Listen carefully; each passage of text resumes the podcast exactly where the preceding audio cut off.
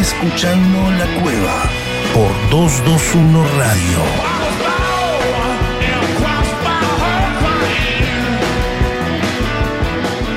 Bueno, bienvenidos, aquí estamos, ¿eh? una vez más aquí en la cueva, como cada jueves, trayéndoles lo mejor de la música, lo mejor del rock, aquí en 221 Radio, en el 103.1. Hoy diga 33, programa 3 de la temporada 3. Así que estamos para, jugarle al escolazo, hacer un escolazo jugarle un poquito a la, quiniela, a ver si nos sale. No sé qué será el 3 en, en la quiniela, la verdad que no, no estamos mucho en esa onda, pero tercer episodio de la tercera temporada de La Cueva aquí en 221 Radio en el día de hoy. Como les contaba, para hablar de música, para hablar de rock, como siempre, nos van a acompañar el doctor Fernando Garay, Axel Velázquez desde allí, desde México, y Santiago Patiño, staff completo nuevamente, como cada jueves aquí en La Cueva. En el día de hoy vamos a tener una linda entrevista, vamos a cruzar el océano por medio de un Zoom y vamos a estar hablando con Marcelo Champaña, que es eh, un músico argentino que hace muchos años está en España. La verdad que vamos a tener una linda charla con él. ¿eh? Vamos a, preguntarle también cómo fue esta cuestión de, irse a probar suerte allá. La está rompiendo allí en, en España. Vamos a escuchar sus nuevas canciones un músico que ha tocado con Ariel Roth, por ejemplo, de los Rodríguez, y ha estado muy metido ahí en la movida madrileña de la música y del rock. En un ratito aquí, charlando con nosotros en, la cueva, además de las secciones de Axel, los especiales del día de hoy, las efemérides que ya se las voy a comentar, la agenda del día que hacer este, este fin de semana, fin de semana que ya está terminando marzo. Qué largo que fue marzo, terrible terrible marzo. Mañana todavía queda un día más. Pero son de esos meses largos, esos meses duros. El primero, complicado. Enero durísimo. Marzo también. Tendrían que ser de 28 todos y, y así estamos todos más contentos, ¿no? Pero bueno, no, no vamos a ir por las ramas porque si no después quedamos sin tiempo. Hoy 30 de marzo, le contaba, día jueves, pasaron cosas en el mundo de la música. Empezamos como siempre con las efemérides, dale. ¿Querés saber qué pasó un día como hoy? Efemérides. Efemérides. En la Cueva Cultural. La Cueva.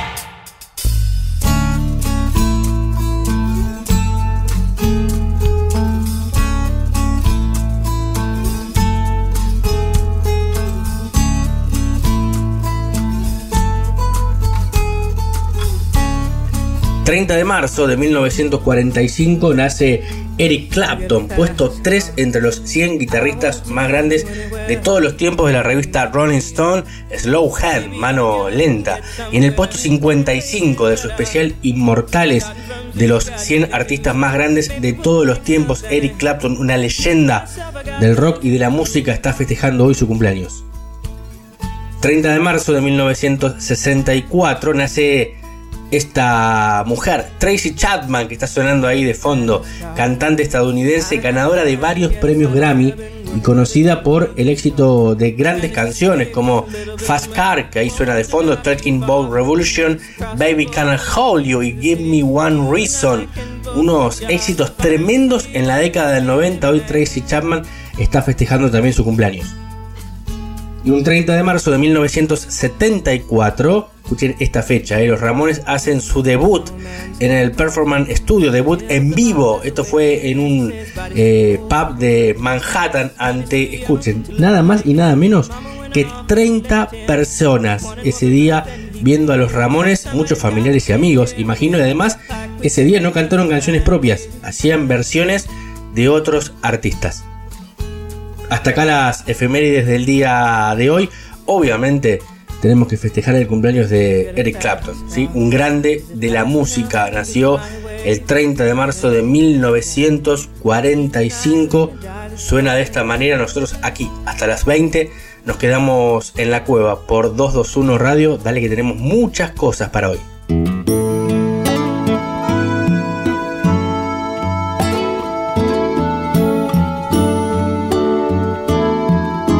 Estás escuchando La Cueva. Animate a entrar.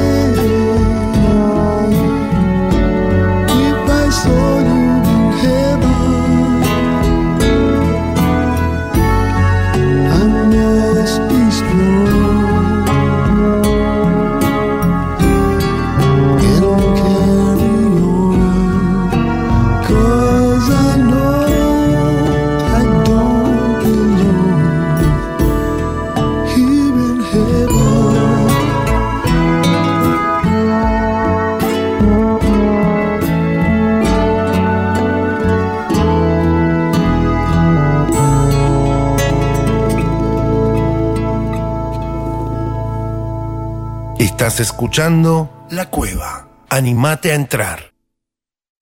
Muy buenas a todos los que nos sintonizan en La Cueva Radio. Yo soy Axel Velázquez y les mando un cordial saludo desde México.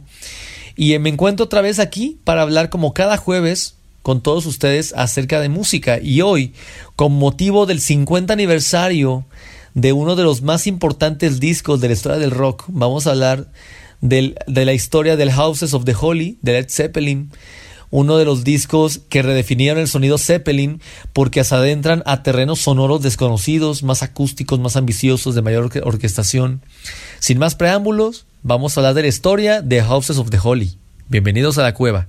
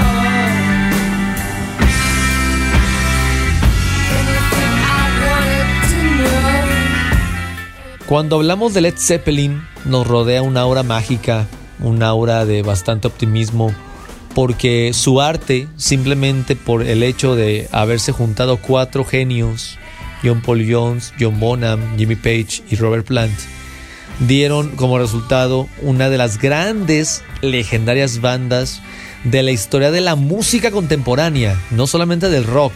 La paleta sonora de Led Zeppelin es amplísima no solamente tocaron rock, hicieron metal, hicieron hard rock, progresivo, blues, jazz, country, hicieron muchas cosas, música hindú, música celta, folk. Se adentraron en terrenos en donde pocos grupos van a poder destacar. Y lo sorprendente es de que lo van a hacer con suma maestría. Es una de esas bandas que, eh, que al igual que, por ejemplo, los Beatles o Queen o The Who, se van a alinear los planetas para producir una creatividad como pocas.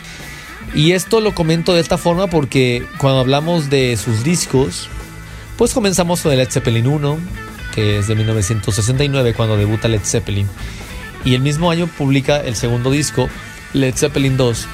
Y en 1970 el Led Zeppelin 3.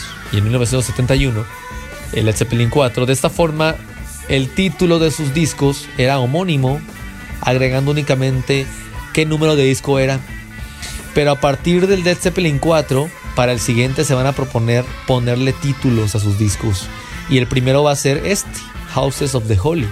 Como se traduciría al español será Recintos de lo Sagrado, nunca mejor dicho, porque para 1973, que es el año en que este disco se lanza al mercado, pues Led Zeppelin era la banda más importante y más grande del mundo. Entonces, Led Zeppelin cuando publica Led Zeppelin 4 ya pues estaba en, dentro de su disquera Atlantic Records. Pues solamente Led Zeppelin le generaba más de eh, una cuarta parte de las ganancias. Una banda, o sea, esto era realmente importante en su momento. Por lo tanto, este disco se lo tomaron más relajado en su creación se va a tomar nueve meses en ser grabado, que va a llevarse a cabo en tres estudios diferentes, entre ellos el estudio móvil de los Rolling Stones, y también solicitará el trabajo de Eddie Kramer, el ingeniero de audio, el ingeniero del estudio desde Led Zeppelin 1. Este disco en su momento no fue bien recibido por la crítica. Con Houses of the Holy, Led Zeppelin entra en su etapa más progresiva, abandonan el blues, se adentran en los arreglos de cuerda, en la etapa, en, los, en las orquestaciones, en el rock progresivo, eh, empiezan a coquetear con el funk, con el reggae, también no dejan el, rock duro, pero meten el folk. Entonces tienen toda esta simbología, este, esta psicodelia también en temas como No Quarter. Ya vamos a ver cada una de esas canciones. Pero vamos a entrar una por una. De entrada, ya habíamos visto The Song Remain the Same, que va a ser la canción que va a abrir este álbum.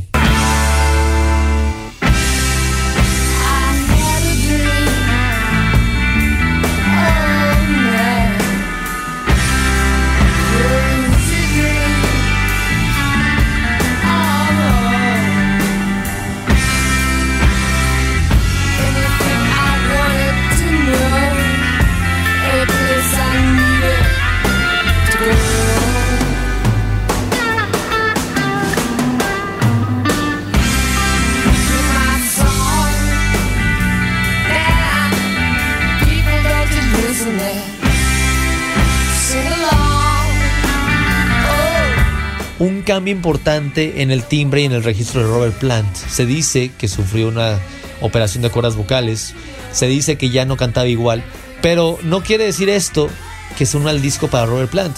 Solamente que a partir de esta canción, The Song Remains the Same, se va a notar un timbre distinto al acostumbrado de, de sus discos previos. De todas maneras, como hemos dicho, es una gran canción con cambios de ritmo, con una velocidad eh, neutra en la parte de los versos, con un halftime en la parte de, los em, en el precoro y en los coros también. Entonces, esos cambios rítmicos van a tener su encanto y además de que Jimmy Page aquí va a tener y lo vamos a ver en el documental del mismo nombre, va a utilizar la guitarra de doble cuello, de doble mástil y la guitarra de 12 cuerdas para darle ese sonido suave en, las guitarras de esta canción. Le sigue después el tema de The Rain Song y esto ocurre de una forma increíble. Vamos a escuchar un poco.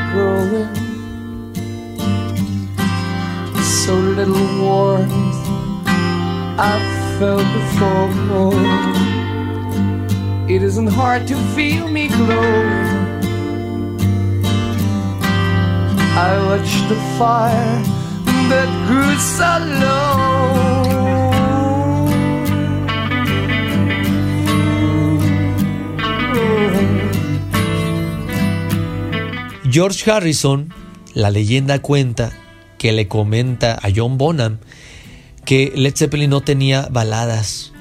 De ahí John Bonham le pasó el chismecito a los demás y Jimmy Page dijo, ¿a que no? Y se compone The Rain Song, la cual es bellísima. Es muy increíble el contrapunto de, Robert de, John Paul Jones en las cuerdas, en, los, en el arreglo de, de violines. Es, es increíble la forma en que nos envuelve en una nostalgia, una melancolía, en una melancolía, una tristeza, un timbre melancólico que te puede llevar a las lágrimas, pero a su vez es genial, es maravillosa.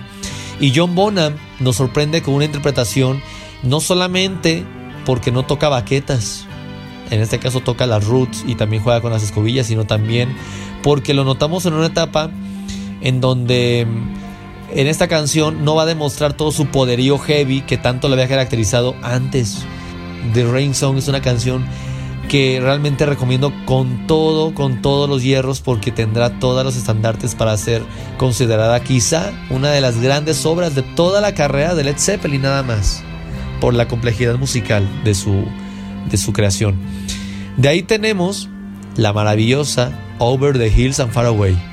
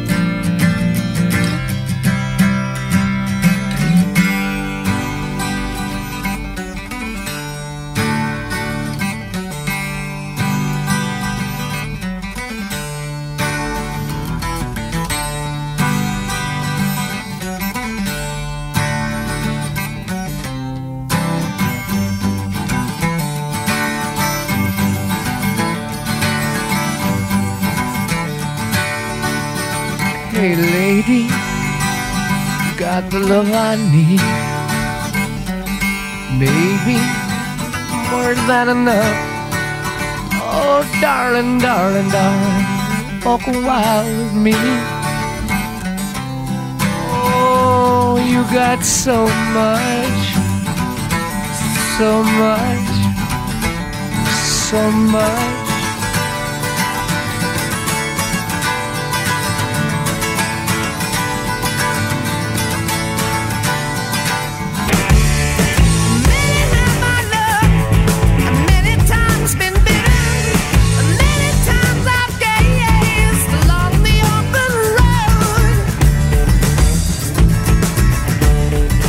Esta canción presenta un, contraste muy evidente. Empezamos con una guitarra acústica de Jimmy Page para después dar paso a la voz de Robert Plant que está en un tono bastante abajo, sutil, mesurado. Y en un momento dado, en crescendo, Jimmy Page junto con la base rítmica de John Bonham y John Paul Jones van a darle entrada al verso principal, a los coros de la canción. Y ahí es como explota el Big Bang y luego viene el solo de guitarra y ya no bajan de ahí. Es una canción bellísima también con, por este contraste. Les digo, estos temas son como melancólicos, no solamente The Rain Song, Si prestan atención se nota, sobre todo en el último verso, en el último coro, cómo se dobla la voz y cómo lo hacen como truco en el estudio para poder llegar a esos agudos de Robert Plant, que ya para entonces ya no eran tan tan grandes.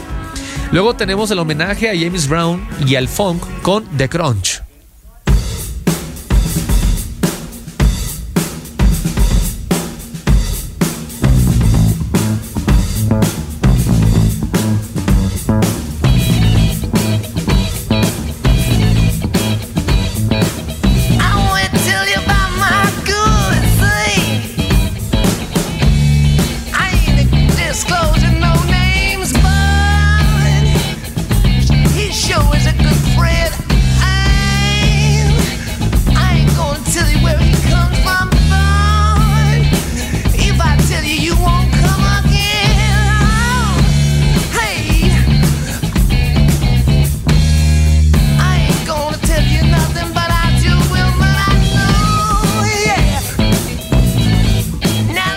Una de las canciones que va a sorprender porque va a tener una, una sonoridad muy diferente a lo que Led Zeppelin había hecho aquí, pero con un distintivo muy importante. Aquí estamos dentro del rock progresivo, también es funk progresivo porque tiene los compases de 7, de 9, tiene ese tipo de cosas eh, progresivas con una voz de Robert Plant que ni a él le gustaba cantar esta canción, él lo decía, hacía la voz bien forzada pero de todas maneras eh, queda el testimonio de una un experimento. Es como la canción de I've Just Seen a Face de, los Beatles dentro del, álbum Help de 1965 es una canción country básicamente. No hay otra canción similar en el catálogo de los Beatles. Bueno pues más o menos similar a The Crunch pasa con Led Zeppelin con ese sonido distintivo de la guitarra de Jimmy Page.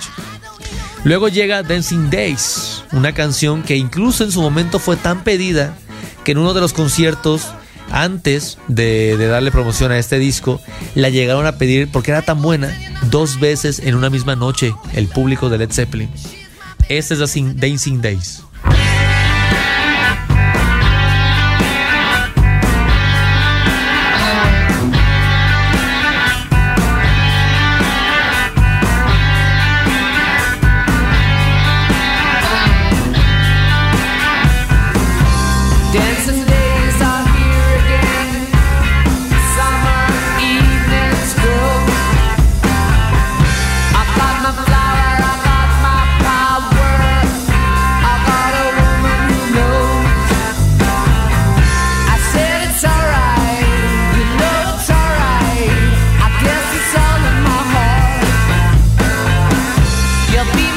Después llegamos a uno de los puntos más curiosos también de la carrera de Led Zeppelin, que es, y aunque usted no lo crea, no se pronuncia Dire Maker, como todo el mundo cree, sino Jamaica, como una especie de broma fonética que incluso dicen que la banda eh, trata de decir Jamaica en inglés, Jamaica, porque bueno, era como acentuar, ¿no? Esta, esta forma muy, muy exagerada del, hablar británico, ¿no? Con este acento particular. Y es un reggae, una canción que jamás Led Zeppelin creyó grabar, porque ellos eran orientados al rock y de pronto tocan algo así.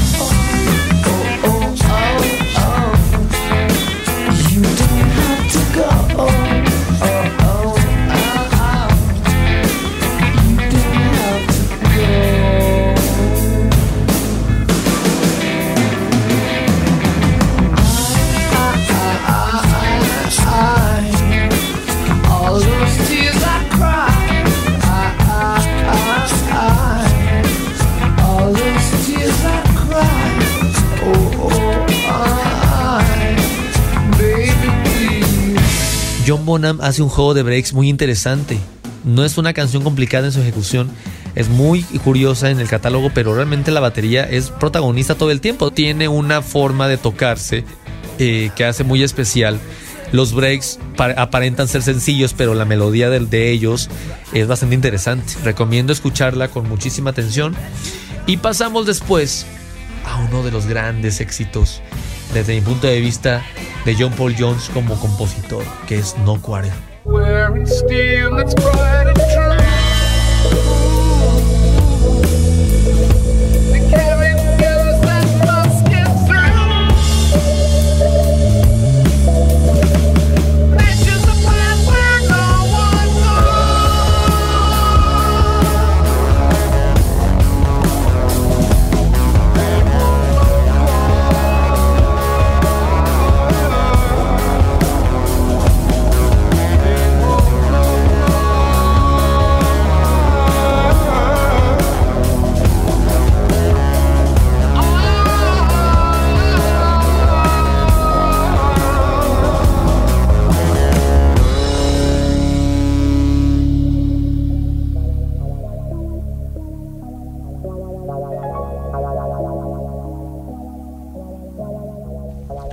No Quarter es, resulta ser una de las composiciones más importantes de Led Zeppelin.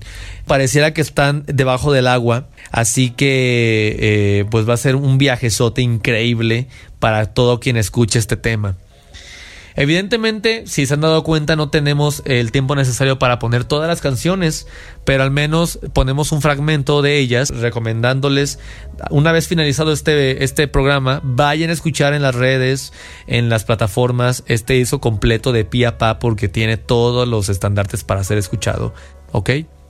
Vamos a cerrar con la canción The Ocean, que es una de las canciones también pues en este caso em, cierra el disco de una manera positiva porque todo el disco, bueno, venimos de, No Quarter y también las piezas acústicas previas pues daban una sensación como de nostalgia, de melancolía. Y vamos a cerrar con The Ocean, una canción dedicada al océano de gente que estaba tan entregada a Led Zeppelin. Recordemos que Led Zeppelin rompió récords de ventas de entradas de, conciertos, tanto de los Beatles como de los Rolling Stones como de The Who. Led Zeppelin irrumpía con eh, audiencias de, de 50, 60, 80 mil personas por concierto. Llenaban estadios. Son de esos dinosaurios del rock que van a lograr un impacto cultural increíble a partir de los conciertos. Led Zeppelin le va a dedicar esta canción a todos los fans y de esta manera vamos a sentirnos fans, aunque sea en la radio. Vamos a escuchar para despedirnos de Ocean, para cerrar así uno de los grandes discos, uno de los grandes trabajos de Led Zeppelin, un disco que es de mis favoritos y que realmente recomiendo escuchar cada una de las piezas una vez que puedan. Les recuerdo que estamos cada jueves aquí en la Cueva Radio, no se despeguen de la programación, quédense a escuchar lo que sigue en, en estas en esas cápsulas que tenemos preparados para todos ustedes. Yo soy Axel Velázquez y nos vemos en la próxima. Muchas gracias.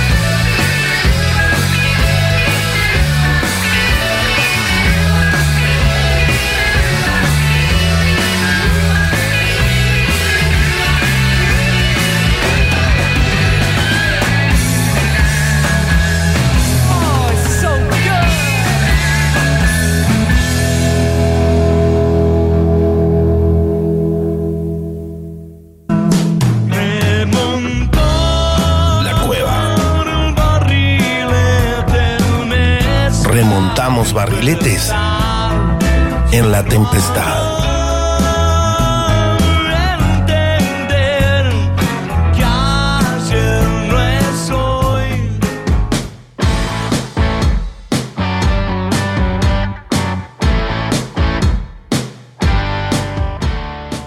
Seguimos como siempre aquí en la cueva, ¿eh? hasta las 20 estamos, como cada jueves, hablando de música, hablando de rock. Venimos de la sección, la gran sección de Axel Velázquez y ahora nos metemos de lleno en otra, la habitual de cada jueves, la charla con el doctor Fernando Garay. Fer, ¿cómo estás? ¿Qué tal, Puma? Perfecto. Como siempre me encontrás acá revolviendo la batea, buscando Muy bien. discos. ¿Y qué te traje? Te traje eh, al gran trío de Latinoamérica, a los número uno de Latinoamérica, Soda Stereo. Ah, espectacular, muy bien. Qué lindo eso, eso que me decís de revolviendo y buscando en la batea, algo que no se usa ya, ¿no? Claro. Hace tiempo. Claro, pero bueno, los, los viejos melómanos coleccionistas, Claro. este, periodistas musicales, todavía tenemos los discos y bueno, acá revolviendo qué te puedo traer y bueno, te, traje mi, mi disco, en realidad este es mi disco favorito de Soda Stereo, Mira, bien, bien. de Signos, el Bien. tercer disco de Soda Stereo. Sí, Eh, un poco la crítica, siempre hay, co- hay como una como una guerrita, llamémosle, entre Sí. cuál es la cumbre de Soda Stereo. Y Claro. siempre la pelea está entre, eh, entre Canción Animal claro. y, y Signos. ¿no? Yo soy Sí. más de equipo Signos, pero como siempre decimos, en la cueva nos gusta todo y escuchamos Total, todo. total. Así que Canción Animal nos queda programado para, para un próximo programa. Hacemos este. Espectacular. Sí, yo, yo creo que son, son los dos mejores. Lo que pasa es que también so- fueron momentos rupturistas en la carrera de Soda Stereo, los dos, ¿no? Cambiaron Bueno, totalmente a lo que venían haciendo. Ahí vamos, ¿no? Como siempre nos gusta en la cueva, en nuestra columna, hacer un poquito de contexto, un poquito Sí. de cómo se gestó esta obra, cómo salió este tercer disco de estudio Ujú. de Soda Stereo. Hacemos este un poco de data porque por ahí todavía hay gente y por ahí hay gente jovencita que no, no, no, no, la maneja, ¿viste? Claro, Nunca total. está de más para reforzarla. Exacto, a ver, Gustavo. vamos, vamos con la historia. Gustavo Cerati en voz y guitarra, Zeta Bosio en el bajo, Claro. Charlie Alberti en batería, Sí. año 82 estamos hablando, Sí. eh, dictadura militar todavía, Sí. eh, Gustavo y Zeta se conocen, este dato es muy importante, estudiando la carrera en la facultad de publicidad. Sí. Eran compañeros, no de algunas materias, ellos coinciden en algunas materias y comienzan a intercambiar este data, información. Ah, ¿te gusta la música? Ah, tocas el bajo. Ah, ¿qué bandas te gustan? Ah, tac, tac. Y ahí se comienza un poco en esa aula de la carrera de publicidad Sí. lo que va a ser el germen de eh, Soda Stereo, ¿no? De la banda. Y después la otra parte de la anécdota, que esta es muy simpática, es que Charlie Alberti, eh, en las piletas de River, Sí. en las piletas de River Plate, en Núñez, Claro. este, había detectado a la hermana de Gustavo Sí. y estaba llamando por teléfono insistentemente a la casa de Gustavo. Y este aquí que la Laura, la hermana de Gustavo, no lo quería atender, entonces atiende Gustavo y se ponen a hablar. Ay, ¿qué tocás, la, ¿qué tocás la batería? Ah, mira qué interesante. Charlie Alberti, hijo de un baterista de jazz. Claro, sí. Entonces, este, con Z ya estaba el proyecto, entonces lo van a, lo van a ver. Estaba equipado Charlie Alberti, tenían sala de ensayo por donde el, el viejo había tenido el coso y fue Ya cerraba, cerraba por todos lados. Encima le- cerrado por to- era esa época donde tenías que llamar a la casa. No había, no había celular. Tenías que llamar a la tenías, casa, que, exacto. tenías que arriesgar. Exacto. Tenías que arriesgar. Y ahí, ahí tiraste una punta muy interesante porque, porque nos van a aparecer en esta pequeña breve historia muchos datos de, de las cuestiones de comunicación de los 80. Claro, ¿no? exacto. Y como ellos, exactamente, y aparte de esto, venían de la carrera de publicidad, Mm. van a ser un poco vanguardistas en muchas cosas. Claro. Claro, Este, porque, por ejemplo, eh, el look. Total. Pensemos que, que estamos en principios de los 80 y el look de los rockeros de los 60 en Argentina y lo- la década del 70 era otra cosa. Claro. Ellos van a comenzar con el tema de las fotos, con el tema de los peinados, claro. con el tema del maquillaje, con el tema, eh, bueno, Claro. como bien decía, del vestuario, de esas babuchas, de esos sobretodos, de esos pelos. Claro, porque además en, es- en esa época eh, todavía no eran conocidos musicalmente, pero era un golpe muy fuerte en lo visual. Era lo que venía también de afuera, ¿no? Por eso muchos no lo tomaban en serio a Soda Stereo al principio. Pero esa onda, por ejemplo, muy, muy de Cure, ¿no? Que venía de afuera. Bueno, exactamente, exactamente. Ellos van a transitar, siempre van a tener mucha influencia, y Gustavo lo ha, lo ha comentado siempre mucho. Ellos este, quedaron muy choqueados con la visita del 82 de, de, de Police. Claro. que, que- que tocó, pero en lugares muy chiquitos, ¿viste? En las discotecas, New York City, ellos fueron a verlo. Este, y bueno, fíjate que después hacen un trío también, Exacto. ¿viste? Claro. Y, y ellos dándole mucha bola a la, a la cuestión de la imagen. En un primer momento para The Police. Y después, como bien decís, exactamente, para la onda ya más de lo que se llamó el post-punk, de lo que fue el Claro. movimiento y las tribus urbanas dark, o las bandas dark, post-punk, con eh, el sobre todo. ¿Viste? Claro. Había una banda. Había una banda que era de Liverpool, que era Echo and the Bunnymen, Sí. que, que el cantante Ian McCulloch eh, siempre cantaba con, con el sobre todo, ¿viste? Entonces vos acá los veías a los soda y con sobre todo, ¿viste? Claro. Una cosa. Terrible. Una cosa muy impactante desde la imagen. Y uno después hace los links y dice, claro, ellos estudiaban publicidad, Mm. conocían todas estas bandas inglesas y decían, hay, que, hay que ir por acá, digamos, hay que, hay que ofrecer. Este, Claro, porque era- una es- eso era- Eso era innovar en Argentina, digamos. En este, Oh. de este lado, totalmente. Era impresionante porque, porque vos te pones a pensar que en esa época no se hacía nada de, de eso. Después Claro. otra cosa, ellos ya en el, en el, en los discos anteriores este, habían sacado dos discos. Sí. Nada es Soda Stereo y Nada Personal. Sí. Soda Stereo en el 84 el debut, Nada Personal en el 85, el nuestro el que trajimos hoy, eh, Signos en el en noviembre del 86 salió. Bien. Te tiro unos datos. Para habían empezado a hacer videoclips Claro, esa otra, otra cuestión, claro. digamos, dietético, cuando pasa el temblor, cuando pasa el temblor era todo un suceso, porque eran estas- estos looks que estamos Sí. diciendo, de esos peinados, Claro. de, mm, ¿cómo se llama? De esas ropas, caminando ahí por, por Jujuy con, con un collita, ¿viste? Sí. Como una cosa, ¿viste? Muy, muy como una. Claro, y ellos son, una- ellos son fundamentales para, bueno, vos decís, el tema del videoclip, que ya, que obviamente empezó un poco antes, pero ya en los 80 fue terrible con la revolución de la tecnología, la llegada de MTV, primero en. Estados Unidos, pero después en Latinoamérica, el MTV latino, tiene mucho que ver Soda Stereo ahí también. Pero, pero totalmente, ellos este, ya con la con el segundo disco, este, con nada personal, comienzan a hacer eh, gira de presentación por Sudamérica. Algo que era muy raro, o sea, quizás solamente se había movido un poquito virus a tocar a Claro. Chile. Sí. Luego, después en los 80, un poquito más tarde, los Enanitos Verdes con México tienen un romance con el público Sí. mexicano. Miguel Pero Mateo la- también, ponele. Miguel Mateos también, con Mm. SAS, pero la banda, la banda que la va a romper en Latinoamérica.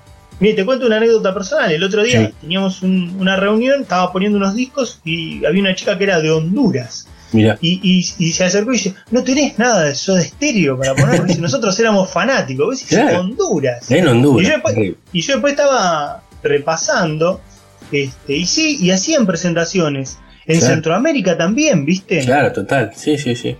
O sea, fueron, eh, podemos decir, el grupo de rock latino más importante que, que existió, digamos. Exacto. El más famoso, el que tenía más público, el que en cada país de, de- de Latinoamérica su disco era disco de oro, disco de platino, Sí. presentaciones multitudinarias, este, sin lugar a dudas. ¿eh? incluso creo que, que han tenido más reconocimiento afuera que, que dentro del país. Después con el tiempo y la muerte de Cerati, obviamente me parece que, que se emparejó un poco, pero en el momento de carrera era, me parece que era muy fuerte afuera y acá era importante, ¿no? Pero me parece que Fue era muy- muy fuerte. fue muy paulatino, te Mm. diría, digamos. En ese sentido, este, bastante parecido el proceso al de los al de los redonditos, ¿viste? En el sentido de que toda una etapa de Lander, ellos también tocaban en eso, en el Café Einstein, Claro, café, Eh, claro, con los twists y eh, consumo tocaban ahí. en, claro, Marabú, qué sé yo, todos unos antiguos cabarets, ¿viste? Vos decís un- unos, unos lugares recontra, re chiquititos, Sí, ¿viste? terrible. terrible. Pará, esta- este otro dato, la presentación del primer disco, la este es dato ochentoso, la Sí. hicieron en el subsuelo de un Pampernick. claro, ahí está. Ese dato estaba. Es Ese increíble. dato es muy ochentoso. Claro. Y presentaron el videoclip de Dietético, imagínate, en un subsuelo de un Pampernick de Capital, este... A tocar en, disco. claro, a tocar en estadios tocar. y festivales. Qué increíble. Bueno, y, y, y, y pensá una cosa, este, se conocen, este, bueno, Charlie Alberti en la pileta de River con la hermana y después terminan tocando el Gracias Totales en el Monumental Claro, lleno. exacto, exacto. O sea, Increíble. es algo increíble. O a unos metros de la pileta después De de, donde empezó todo, casi. Exacto. de donde empe- o hubo algún germen de que empezó Sí. todo, ¿viste? Qué bárbaro, qué bárbaro. Qué Este- bárbaro. Bueno, y, y- y de este disco que ahí voy a Bueno. sonando una de las canciones, bueno, obviamente, ya en los primeros acordes ya sabemos de qué se habla. Bueno, ahí está Signos, ¿no? Muy bien como, como siempre nuestro operador atento para, para colorearnos la, la columna, el, el track 7, ¿no? Mm. Eh, signos. Eh, otro dato, fíjate, vanguardia siempre, Soda. Es el primer disco de rock eh, que en el año 87 sale Sí. en formato CD. Mirá vos. Claro. Claro, ahí, ahí, ahí ya todavía había algún, algún cassette, pero ya el CD venía explotando y, y- que es lo que fue el pri- principios de los 90, ¿no? Explo- Explotando en el primer mundo. Acá Claro. era el primero que. Acá el empezaba. El Claro. primero que no que, que salía en cassette, yo lo tenía, Sí, cassette, en cassette. en, en cassette, en vinilo y, y el primero que sale en, en, en compact, ¿no? Y bueno, Signos, el, el disco es un, un hit tras otro, ¿no? Signos, este, tenemos Prófugos, Persiana Americana. Persiana, Persiana Americana es, es- hay dos temas en que las autorías de, de letras está compartida, ahí contamos un poco la data. Sí. Persiana Americana había es, es co- una coautoría entre Cerati y, y un, un tipo que se llamaba Da Funcio, no el de las pelotas, otro Claro, homónimo, sí. que enviaba letras a un programa de radio que había un concurso de la época en Del Plata, conducido por Tom Lupo. Don Lupo, Tom del Lupo. rock. Mm. Claro, eh, se llamaba Submarino Amarillo y había un concurso. este, este flaco mandó una letra y Cerati se ve que estaba invitado en el programa. Y Sí. dijo, ah, qué buena letra esa. Este, el, la- el concurso era para que después los rockeros le pongan música. Claro, sí. Eh, no fue persiana americana, el flaco había mandado otro, pero como Gustavo hizo ese comentario, Claro. después cuenta Gustavo que este, este flaco le mandaba letras. Mirá. Mirá Y vos. una de las que le manda es persiana americana. Claro. Y Se la terrible. ponen, se la ponen a laburar este, en forma conjunta y ahí queda lo que va a ser uno de los más grandes hits eh, Totalmente. en, la- en la- en la historia de Soda, como signos, como prófugos, que por ahí la podemos Total. elegir para, para cerrar la, Sí, claro. Para cerrar la columna, que es, que es otro hitazo. Y bueno, la verdad que el- el- acá podemos decir que si en el disco debut eran, ellos sonaban más como una onda de New Wave de Police, un poquito rock divertido, irónico, con, con dietético, con quiero ser del jet set. Claro. Como que todavía no habían encontrado una, una identidad definida. En el segundo ya comienza a aparecer algo, cuando pasa el temblor, nada personal, sobredosis de TV, ya Sí. empieza a aparecer el soda. Y, y signos, yo creo que es el, el, el disco en el cual vamos a tener el sonido que ya va a caracterizar a Soda Stereo total. Para lo que, lo que resta de, de su carrera y con Canción Animal como un pico, ¿no? Claro, yo creo que, creo que ahí. Y además la madurez de, de Cerati en cuanto a composición, viste, a letra y todo, ¿no? Me parece que ahí empieza algo que después terminará demostrando eh, Gustavo, sobre todo en su carrera solista. Este, pero Sí. me, me parece que son los, es como decís vos, 87 es este disco, ¿no? Casi 88. 86. ¿no? 86, casi Noviembre del 87. 86 sale. Y 90, si no me equivoco, es, eh, Canción Animal. Son esos años, ¿no? De, de, de- Sí. de furor, de explosión para afuera y, y de, lo mejor que hemos visto de Soda Stereo. Sí, vamos a tener también un poco musicalmente al Gustavo tocando la viola de una manera, pero sensacional. Tremendo. Es, es, es un disco para seguirlo mucho a la viola, a la viola de Gustavo. Y después, después tenés otras, otras curiosidades este, en los invitados, ¿no? Sí. Porque ¿quién está tocando el órgano Hammond? El músico, el comodín que aparece en todos lados. Aparece en la banda de Charlie García, aparece en Sí. los ratones paranoicos, y donde tenía que aparecer también, con El zorrito. El zorrito, El Sí, zorrito siempre está. siempre. Es increíble. Es increíble. Lo, de- lo has tenido en la. Sí, en lo hemos tenido. En la primera temporada. Primera temporada, una de las primeras fue el zorrito, genio, un genio total. Que bueno, que estuvo girando también con el con este homenaje que han hecho a Soda ahora hace poco. Total, Post- total. Muy bien el, el dato. Y bueno, y te decía en las composiciones, eh, esa anécdota con, con este muchacho da Funkio para la coautoría de Persiana Sí. Americana y también el tema En Camino. El tema En Camino eh, se agrega la, la autoría de Isabel de Sebastián. Claro. Isabel de Sebastián, que la vamos a traer en algún programa de la cueva, Sí, este, formó parte del grupo Metrópoli. No claro. sé si se acuerdan por ahí, el, el hit era Héroes Anónimos. Héroes Anónimos. Claro, De sí, sí, muy conocido. Bueno, Metrópoli Muy era- conocido. Metrópoli era un grupo ahí en el principio de los 80 que, que estaba integrado por ella cantando, que tenía esa particularidad. Eso era mu- muy poco frecuente que una mujer estuviera al, al, al frente. Estaba el grupo La Torre. La Torre con Patricia Sosa, ¿no? Con Patricia Sosa cuando hacía rock, Claro, digamos. claro. Pero era raro, ¿viste? Era raro la, Sí. la frontman que fuera mujer. Y bueno, y Metrópolis está muy bueno el disco, de algún día lo vamos a traer a Metrópolis. Bueno, dale, sí, como. Y después, ahí en Metrópoli, el Sí. guitarrista, que también está de invitado en este disco, había toda una cofradía ahí, ¿no? Era Richard Coleman. Claro, Richard, también lo tuvimos en la cueva. Claro, Richard muy, pasado muy amigo de Cerati, es otro de los que ha estado también en el homenaje, ¿no? Porque porque compartieron esos momentos. amigo, súper amigo, súper amigo. Y, y acá participa aportando algunas, algunas eh, guitarras. Y como te decía, Coleman tenía su grupo Fricción y a Gustavo, eh, que también participa en el, en el disco debut de, de, de Fricción, un discazo Sí. que lo vamos a traer también, Consumación o Consumo. Participa Gustavo y a Gustavo le gustaba mucho tocar con Fricción porque podía ser violero Claro, y se desligaba de tener que cantar. Entonces Exacto. se recontracopaba con ser el violero del, del grupo, ¿viste? Total. Con- cuando lo invitaba este Coleman a, claro, claro. a participar. Este, bueno, el disco este lo van a lo van a terminar este, presentando por todo Latinoamérica con una gira impresionante en el 87, que luego va a quedar registrada en lo que fue Ruido Blanco, Sí. el, el disco en vivo, Ruido Blanco del 87 del año siguiente, vendió miles y miles y miles Tremendo. y miles de discos con todos estos hitazos que estamos diciendo. Así que la verdad que, bueno, hay que, hay que volver a escucharlo y tenerlo siempre presente para, para por ahí escuchar este aquel soda de los 80 que ya eh, prefiguraba lo que. O sea, el, el inicio de la explosión que se Total. estaba por generar. Total, totalmente. Así que bueno, eso era, eso era un poco lo, lo que te traía para compartir y por ahí para, para cerrar prófugos. Bueno, otra cosa con respecto a la letra, mira, me quedaba esta para, para decir que Gustavo eh, cuenta que la que lo escribió, pero como que te diga, en dos noches. Claro, de un saque. sobre, sobre, ¿eh? Como de un saque, sí, tranquilo. Como de un saque, exactamente. Nunca mejor dicho. Nunca mejor Eh, dicho.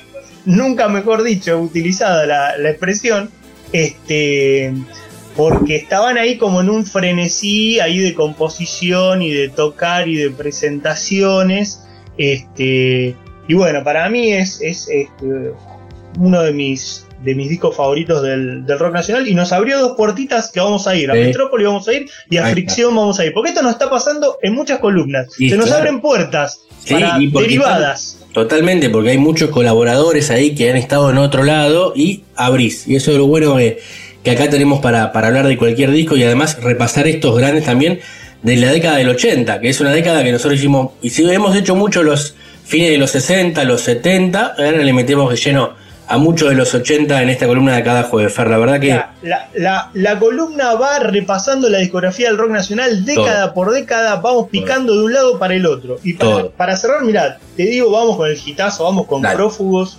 escuchar la viola y la voz eterna de Gustavo, que siempre lo vamos a seguir escuchando. Ahí está, vamos con ese, con ese gran éxito, gracias y bueno, nos veremos en la próxima. Jueves que viene no, no estamos al aire porque es jueves santo, así que ya en abril Ah. nuevamente aquí presentes como cada jueves con la cueva.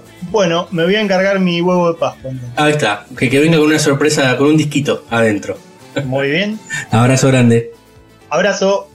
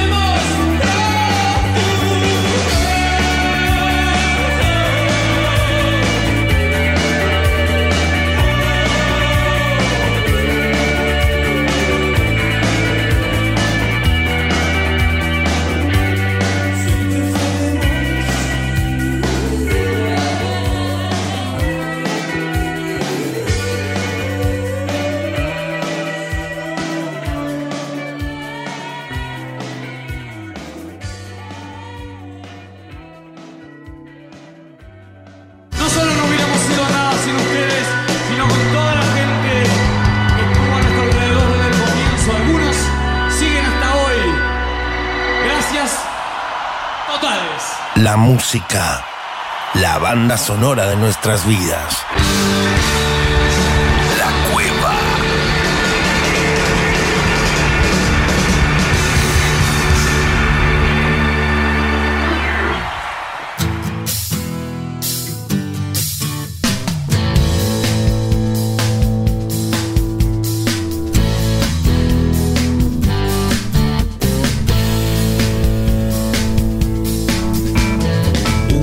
Más salimos del agujero. Nuevo bloque aquí en la cueva, ¿eh? como siempre llega el momento de las entrevistas, donde nos gusta hablar con artistas porque no solamente los disfrutamos cuando los escuchamos con su música, sino también cuando charlamos con ellos, conocemos estas historias de vida del otro lado. Y en el día de hoy vamos a, recibir a Marcelo Champañer, que está en España hace mucho tiempo y nos va a contar un poquito de qué va todo eso. Eh, y hace rato queríamos charlar con él porque lo seguimos en las redes. Marcelo, ¿cómo estás? Bien, bien, muy bien. Con primavera que está empezando a tallar, los días más tarde, el así que a las ocho y media de la tarde todavía hay sol, hay procesos para Claro, eso, eso, eso es lindo, ¿no? Acá en- entrando en el otoño estamos distintos para el otro lado después de un, de un invierno que fue bastante crudo. Acá, acá con mucho calor, pero ustedes con mucho frío, ¿no? Sí, a ver, hubo, hubo acciones en casa y la mayoría de para esa acción ahora no fue así que ver o sabes eh, Finlandia, Suecia, nada, nada que ver, o sea, Claro. sí, pero noches puntuales de frío que hizo mucho frío, pero tampoco fue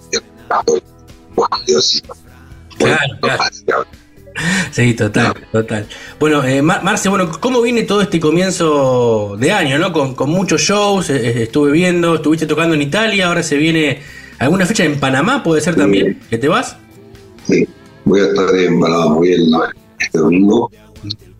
Eh, me voy a ocho días. Eh, voy a dar dos conciertos allá. Me hace muchísima ilusión porque nunca me he preparado. Y bueno, tengo grandes amigos que estaban deseosos de escuchar. Claro. Claro, claro, claro. en un concierto. Que, bueno, en realidad era un concierto de bueno, experience. Estos que, hago, que son veces total para 20 personas. Sí. Que, no, Claro, claro. Y, imagino también cambia mucho el repertorio, ¿no? Cuando vas de un lado a otro, vos si, bien tenés tus canciones, pero también eh, metés algunos covers, haces rock latino, haces español también, ¿no? Eh, imagino Sí, que bueno. la cabeza pensando en otra cosa a través allá a Panamá. Sí, total, total. Sí, a ver, ya sabes, amigos hacer versiones, porque la gente se, se lo hace bien, no puedo pretender que la gente conozca todas mis canciones. Hay algunas, eh, sé, como más hits, digamos, Claro. más que toque los conciertos y, y versiones para eh, sacar en otra. Claro, claro, totalmente. Bueno, imagino también a full promocionando, habíamos hablado hace un par de semanas, eh, con tu sencillo Vuelve a volar. Está buenísimo, con el, Ah. el- el videoclip también, la verdad que, que increíble el laburo, ¿no? Y a meterle con todo eso, la, la música propia también, que es lo tuyo, la composición. Muchísimas gracias. Sí, en, eso. En eso estoy. Eh. Este,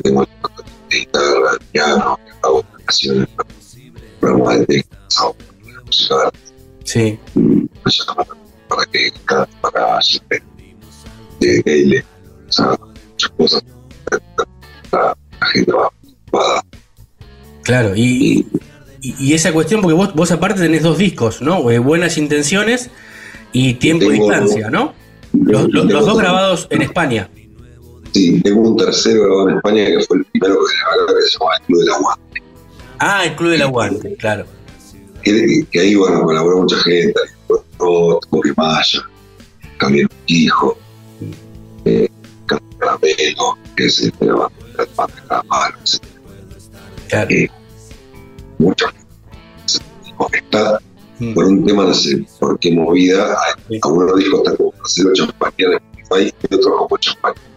Ah, claro. Figura, claro, andás a ver. Ah, pues eh, en el canal de YouTube sos Mr. Champanier, ¿no?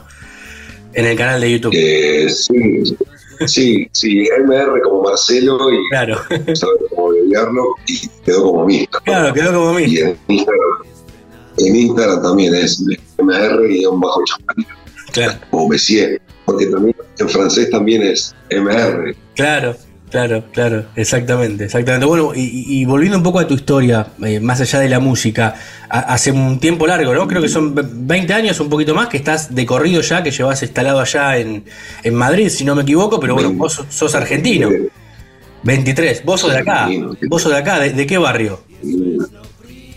Yo nací en el barrio de Once, en- por el Once, Sarmiento y el Burgo, que era por ahí, Sí, y con 4 o 5 años nos mudamos a al Parque Central. claro, y pasé toda mi adolescencia, eh, no hasta que vine a España. claro, Me independicé, me fui a Santa Fe de Tampoco era tan lejos, sí, que era vieja. Este, y de ahí vi- no me vine directamente aquí a, a Madrid, me fui a Lima. Ah, estuve seis meses, sí, estuve tocando en Lima y de ahí o me volví a Buenos Aires o venía a Europa y decidí a probar, a ver qué onda. ¿no? claro, Yo había estado en una bella que cuando tenía 13 años, 86, sí, un compañero de la, de la escuela primaria que con los militares estuvieron en Carnaja, claro, cagando leche sí, de Argentina, se va a desaparecer. Y el padre era artista, entonces a España para era un artista, y en ese momento faltaban dentistas en España. claro, Y bien. Tuvieron dos o tres con sus clínicas dentales.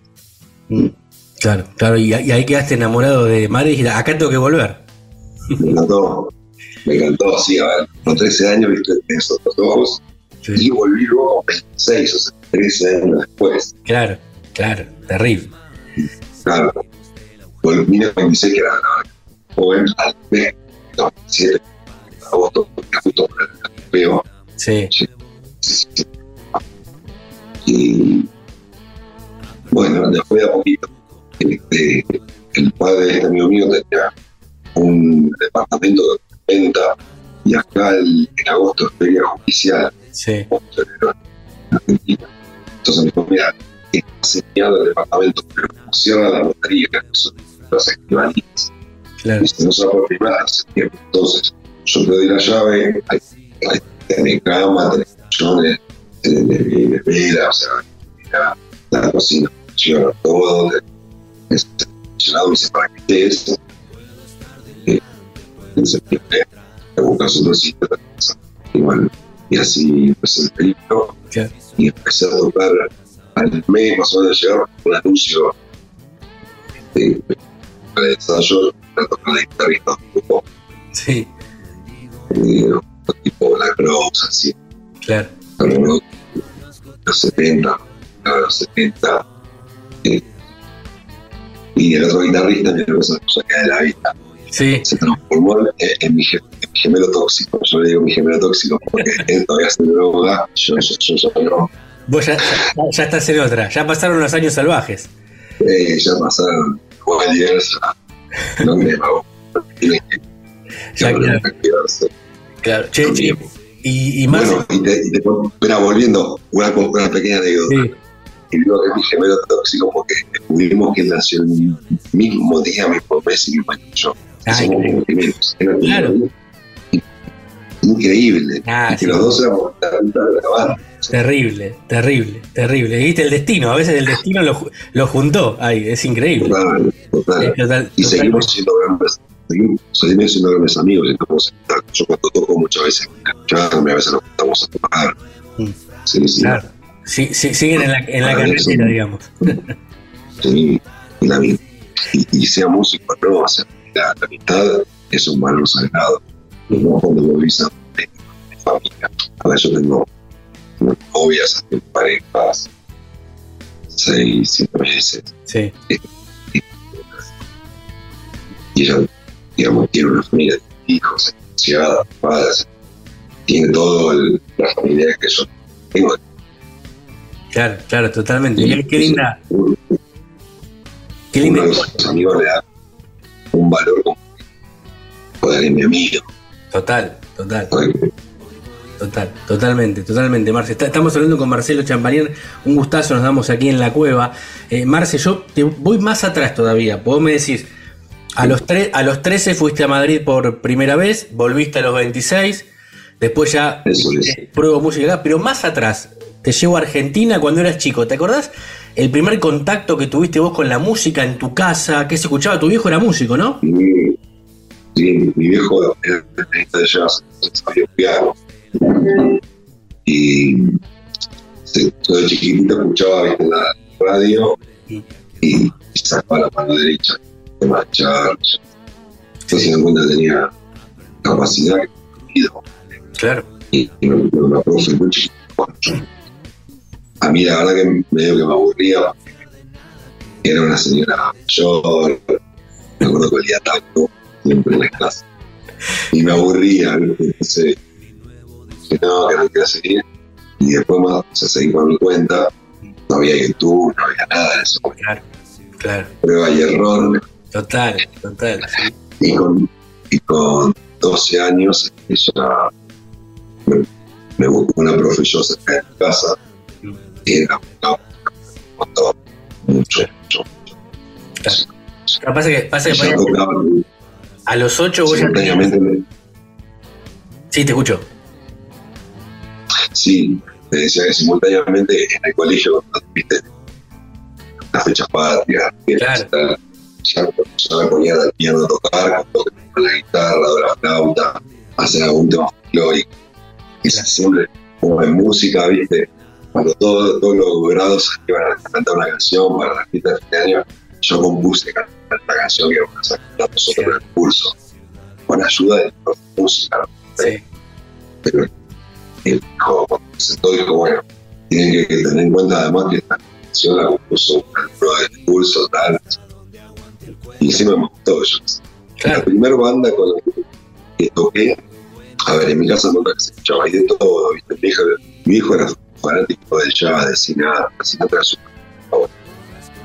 eh, Ray Conniff, todo.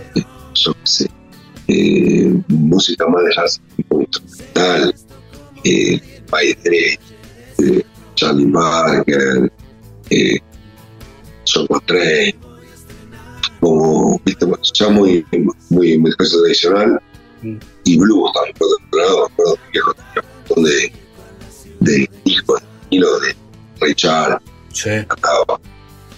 Y después ya en la época del cassette se compró lo mismo, todo igual, sin nada, todo. Y yo el primer disco que me acuerdo que me compré fue el de Bill Haley y sus cometas Sí. de Rock Around the Clock. Claro. Sí, con 12, 14 años lo pasó. El primero que me compré Mirá en vos. cassette. Es- ese, ese, álbum, ese disco, ese sencillo fue uno de los más vendidos de la historia. Creo que vendió sí, como 35 Sin duda. millones en todo el mundo. Una locura fue. Una locura. una locura. Tenía ese, tenía hasta luego Cocodrilo, que lo tradujeron a Ziggler, ah, la que era. Acá llama hasta luego Cocodrilo. Como lo, lo traducen todo, lo Claro. local. Sí, sí. Está bueno. Claro, exacto. Bueno, y, ahí cuando tuviste que investigar vos, bueno, ya directamente te metiste en el rock. Vos tenías toda la base del jazz, de todo eso, de todos esos grosos que me nombran. Sí, Pero empezaste en, la época de la adolescencia. ¿Qué, qué te, qué, te, qué te gustaba? Bueno, Los Beatles, rock and roll, rock and roll. Sí, los Beatles me encantan. Pero sí, los Stones, como todo adolescente argentino, Claro, eh, es centenario, tener su banda Stone, ¿viste? sí. Tocábamos, tocábamos en el Parque Centenario. Una época me llamó el Nico, el de Villano, un grupo que se llama Villano, no sé si Claro, sí, sí, conocido villano, sí, claro. Y me llamó para, porque saben que soy guitarrista, me dice, no, porque queremos tocar guitarra, no queremos que haga solo, queremos que sean dos líneas como Richa y Robúo. Y le digo, bueno, yo voy, hasta que consiga otro guitarrista. Y me da canudo que ensayar con él a, creo que era, era buena, por donde, Mm. cerca de Lugano, por Sí, donde sí, por ahí. Mm. Y bueno, onda. Y después, bueno, toqué, como que los sueños un poco se me hicieron realidad. Que acá con si Ariel Roth, creo que no sé, grabé con él, Claro. Grabó mi disco, me sacó un montón de conciertos, conciertos grandes, importantes. Mm. Y me llamó para grabar en disco de él también, Claro. porque le gusta mucho mi canto, me gusta mucho mi voz. Este, yo qué sé. Y luego con Claudio Gavi, de Manal, De Manal. un- y él me llamó, empezamos a tocar juntos acá en España, eh, nos conocimos en un homenaje a argentino, estaban todos, Daniel Rota, Chango, Calamaro creo que no estaba, Sí. Botti, estaba todo, todo, el, todo el mundo. Y nos conocimos ahí, empezamos a tocar el dúo. En esa época me estaba onda muy, me había pegado a mediodía, entonces me había tocado mucho la guitarra, decía piano, y eh, había la guitarra, la 35, ¿viste? Claro. así me. Y estuvo por, por todas partes. Porque sí, toqué con bandas, de Pereza, de, Sí. de ese montón de cosas. Eh, y seguir acompañando. Pero bueno, y hace un tiempo nada, estoy haciendo muchas cosas en dúo con Sebastián Bugasio. Pero bueno, volviendo con Gavis, él me tocó en Argentina, tocó en el Colón y me llamó. Y le tenés lo podría estar en el piano. Fran Banfield que va a cantar y va a tocar la guitarra arriba. Tenés la banda montada, está el batería este, sí, sí. Eh, le tocó un bajista Gustavo Giannini que espectacular como toca. Mm. Eh, y me dice, no, vos vas a cantar y a tocar el órgano. Qué lindo. Qué, qué- qué Bueno, responsa- nada. qué responsabilidad te tiró, ¿no? Terrible. Sí, buenísimo, buenísimo. Tocamos todo, viste, los pibes, jugo de tomate, Avellaneda Blues, demás dos espectaculares. Y salió que yo había estado de chiquito cuando te ves en viste, Sí, claro. a ver Valeria. Y fue un sueño, de la mano de Claudio, porque él quería que yo esté esa Claro. noche con él, hacer la viola y claro, se estaba cantando para él, para toda la gente. Claro. y fue mortal. Hicimos un muy lindo con Claudio. Tanto aquí en España y en Chile. Aquí tocamos en la piedra, en la general, con el taller argentino. Espectacular. Claro, claro. Y eso, Sí. a- además, ahí como después conmigo. te decía que en el Colón, que no es- ahora por ahí está un poco más normalizado, que, que la música popular, el blues o el rock, pero en ese momento, en ese momento era muy en ese momento, sí. Claudio también es de los pocos privilegiados que también tocó en el Salón Blanco para cuando estaba Claro, se hicieron una serie de conciertos que las tocaron eh, por separado todos los Manal, perdón, no, me estoy equivocando, el único que Manal que tocó fue Claudio, sí, tocó Flaco Spinetta, Charlie, claro. y no sé si y para de contratar, Sí, no, bueno, nadie más. O sea, fueron como muy los del rock fundacional. claro, total, total, total, es terrible, es terrible. Y con, con Claudio seguiste allá, ¿no? Haciendo cosas. Sí, sí, cada tanto cuando toco ver yo, decía, bueno, montar un dúo, digamos, en el acústicas, y lo tenemos, ya se suena así, y cada tanto me llaman para hacer solo con banda, entonces nos estamos, andamos la por eléctrica y tenemos una una batería Claro, que ya vienen juntos, que vienen tocando con otras bandas, suena bárbaro, sí, son pibes jóvenes, con más 30 años, más o menos, eh, con, mucha escuela, mucho estudio de, y a la vez con mucho rock, con total, lo bueno. total. Y entonces somos los dos guitarristas y Sebas también así fueron Sí, argentinos, la base de batería española. ahí está, perfecto el grupo. Y, y- y si- siempre fue la música en tu vida. ¿Tuviste a, a alguien que le ganó, o sea, te gustaba, no sé, hacer deportes o fútbol o algo, o alguna carrera universitaria? ¿Pensaste alguna vez algo de eso?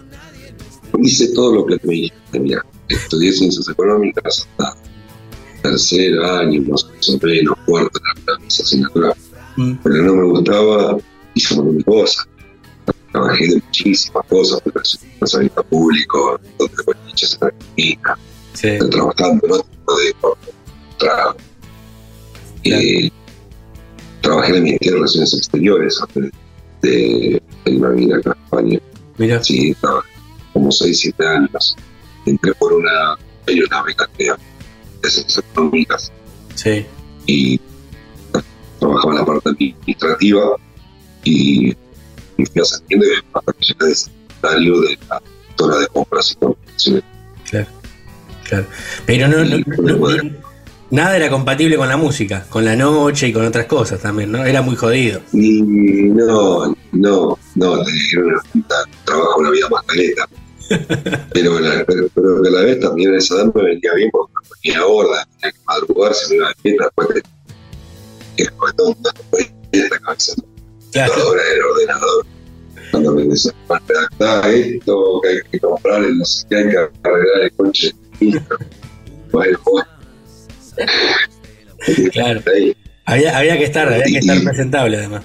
Yo, y, y por contarte anécdotas, también en una época me encantaba volar aviones, tenía el, el sueño y me Sí. apunté, desaparecido ya al puerto en el club de Don Torcuato Sí. y tengo, empecé a volar con instructor en Sena 152 Biplaza y tengo 10 horas de vuelo, o sea, llegué a despejarme sola Mirá, y eso, una afición un poco cara, claro. Qué locura. ¿Y allá, Pero- allá la, pudiste, la pudiste hacer o tenés que, tenés que revalidar algo, ¿no? ¿Algún certificado, algún título? algo? no, acá, no, acá, acá no volvía, no, no volvía Ah, con 17, 10 con 18 años, claro, claro, 18, 19. claro. Sí. Estaba en primer año de la facultad de económicas, haciendo me acuerdo. Claro, a esa, esa época. Sí. Y te, te, te pregunto, Marce, vos que estás ya hace rato en el mundo, bueno, vos estás por ahí bebiendo mucho lo que es el, el rock, la música allá en, en España, pero imagino que, que tenés tus lazos con, con lo que es el rock acá Argentina, ¿no? ¿Cómo ves este presente Sí, claro. de los dos lados? Porque van cruzando muchas bandas, viste, de un lado para el otro, pero es como que ya el rock fue variando bastante, digamos, el rock que conocimos nosotros hace unas décadas. El rock que- el rock que conocimos nosotros es como yo que sé, festivales, sí, que puede tocar aquí, puede venir guasones, o Claro. yo que sé. Sí. Sí. La renga podría venir, no sé, digo de grupos, digo guasones porque bueno, están con una nacional es más fácil, ¿no? Claro, que, que lo puedo gestionar. Pero digo, cambió mucho. Ahora hay como serie como nuevos urbanos, la música nueva. Pero eso no vale, ven la música que escucha, ahora que escucha mucho, la música que escucha mucho. claro, Al margen, margen que es España, ¿no?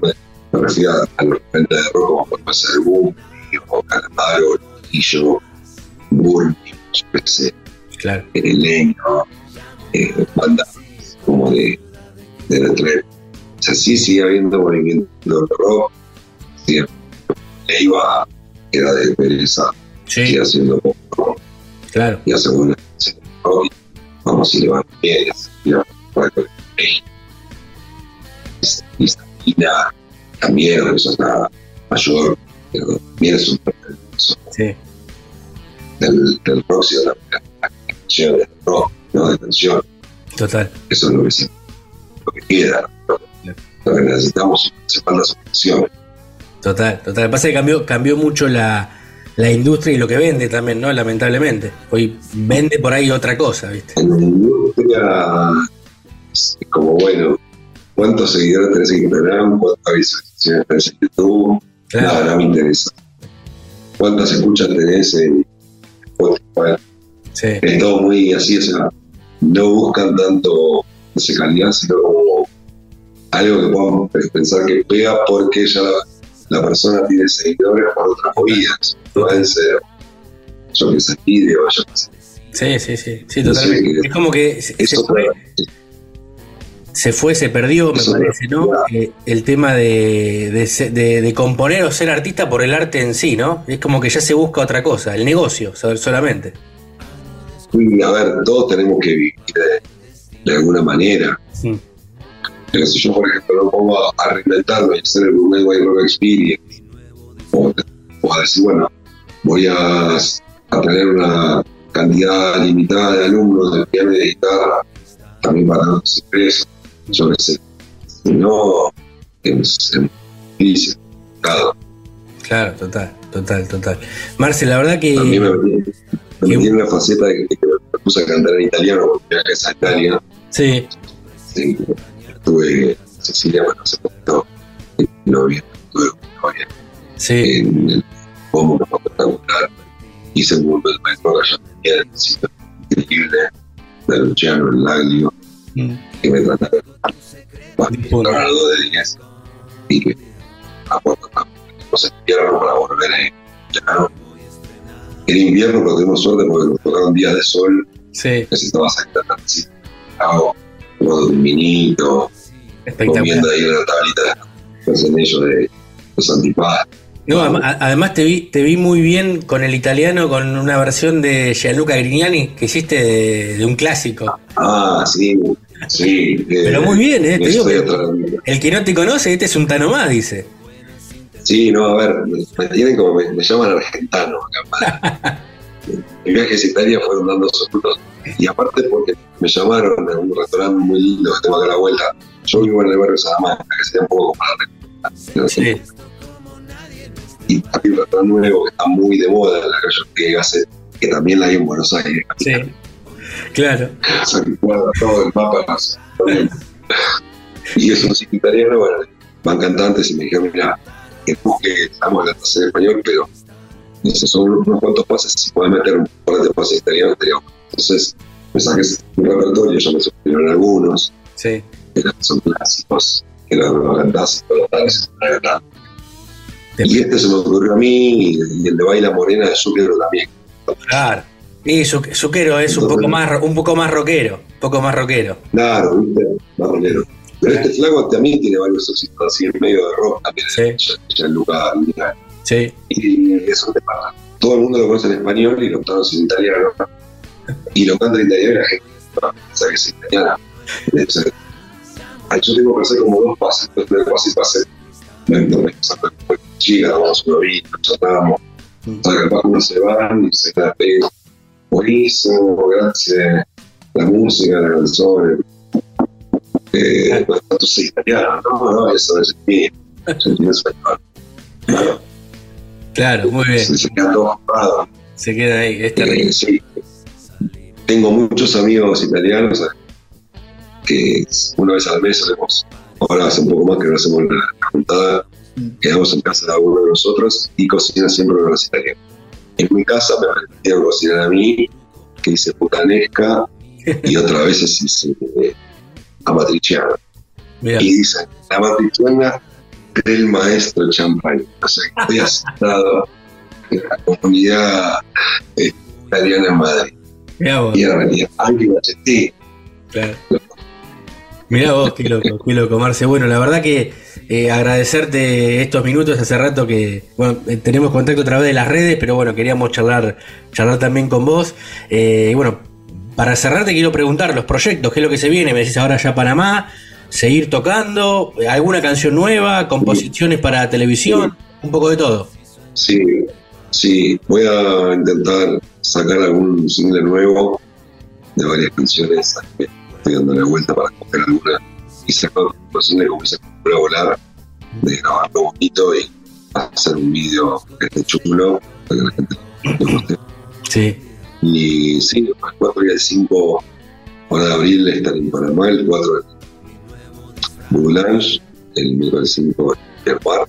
Mm. Van a dos conciertos diferentes, uno más a vos, ahí vos. sí, Y luego el 16 domingo vamos a hacer un grupo de Rock Experience mexicana, que es un sitio mexicano espectacular, que tiene la mejor pinza que comí fuera de Italia sí. en Madrid, eh, con vinos italianos, o sea que va a estar muy lindo. Y luego voy a hacer en mayo el Burro Real, que es una emblemática pequeña, pero más emblemática de cantautores, cantantes de rock, Mm. que va a ser en mayo. Y después, bueno, ya vienen todos los conciertos de, de verano, Claro, claro, Eso. todo lo se viene. y Claro. son muy divertidos. Solemos tocar siempre a lo largo de verano en diferentes sitios de España Claro, cerca, bueno, en Ávila, en Burgondo, que se toca dos años, y van a hacer poquito, se los tocar, son cenas show para para ti, sí, muy lindo. Muy lindo, muy lindo todo. Marce, la verdad que, que gracias por, por estos minutos. Siempre para cerrar, le pedimos al artista que haga el cierre musical, que elija la canción que quiera. Si querés, vamos con el, el- tu último sencillo, la que vos quieras. escuchar. Con esa cerramos y nos despedimos de esta charla. Estupendo, pues entonces nos vamos a Vuelve a volar, Ahí está. que es el último single que saqué. Lo puedes buscar en YouTube y tiene un video que está la- bastante trabajado. Corramos mucho para sacar un video en condiciones. Eh, así que búsquenlo en YouTube. Vuelve a volar Marcelo Champagner con esto despedimos. Ahí está. Vamos con eso. abrazo. Abrazo grande y bueno, lo mejor para todo lo que viene.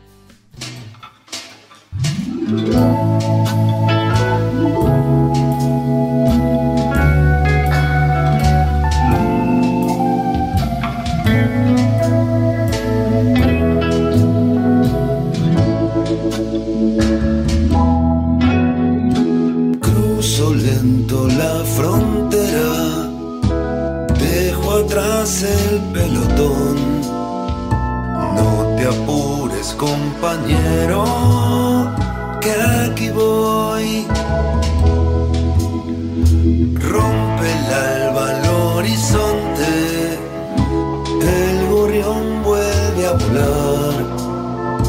Entre el cielo azul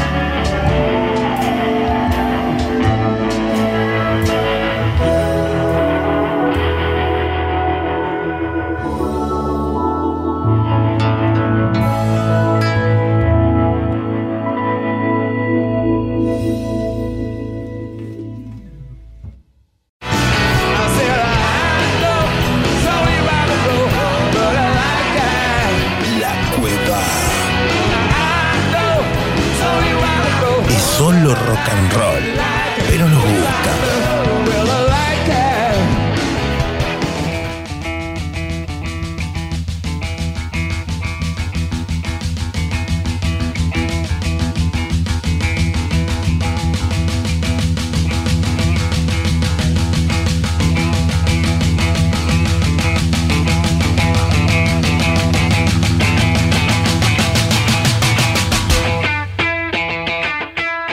Seguimos hasta las 20 aquí en la cueva, ¿eh? como siempre, como cada jueves. Estamos llegando ya a la última parte, al último bloque. Venimos de la gran entrevista con Marcelo Champañar desde España.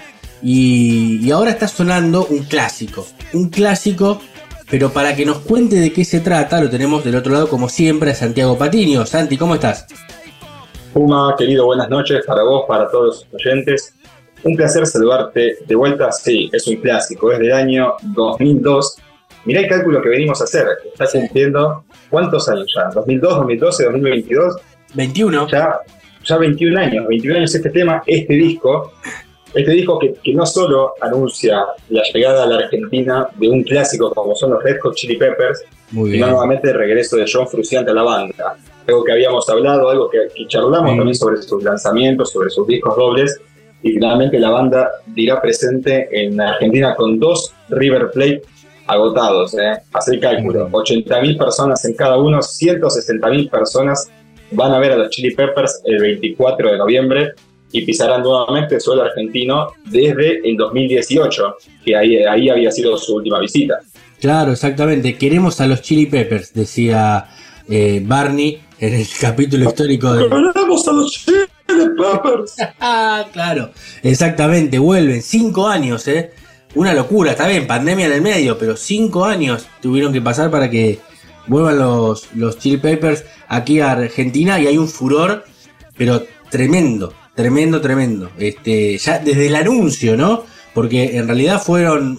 ¿En, en cuántas horas se agotaron las entradas? Muy poquito. Mirá, fue, sí, fue muy loco, fue muy loco porque por lo menos con lo que fue el- la, la- la venta del primer show, eh, iba a comenzar el pasado lunes 27, lo que era una preventa para francés, para BBVA, Claro. y el miércoles 29 iba a ser la venta general. Sí. ¿Qué terminó pasando entonces? La banda anunció que para el viernes anterior, que fue justamente 24, viernes 24, Sí. se podía acceder a una preventa solo con un código que ellos publicaban en el mail de algunos suscriptores y en Sí. historias de Instagram. Entonces, ¿qué pasó? Claro, más de uno no se avivó, no se dio cuenta de esto y no pudo sacar entradas en el momento. Pero hay unos cuantos, a lo que era este lote de entradas separado en esta preventa, que logró ingresar el código y sacó entradas el viernes. Por lo que para el lunes, cuando comenzaba la preventa, ya tenían su ticket.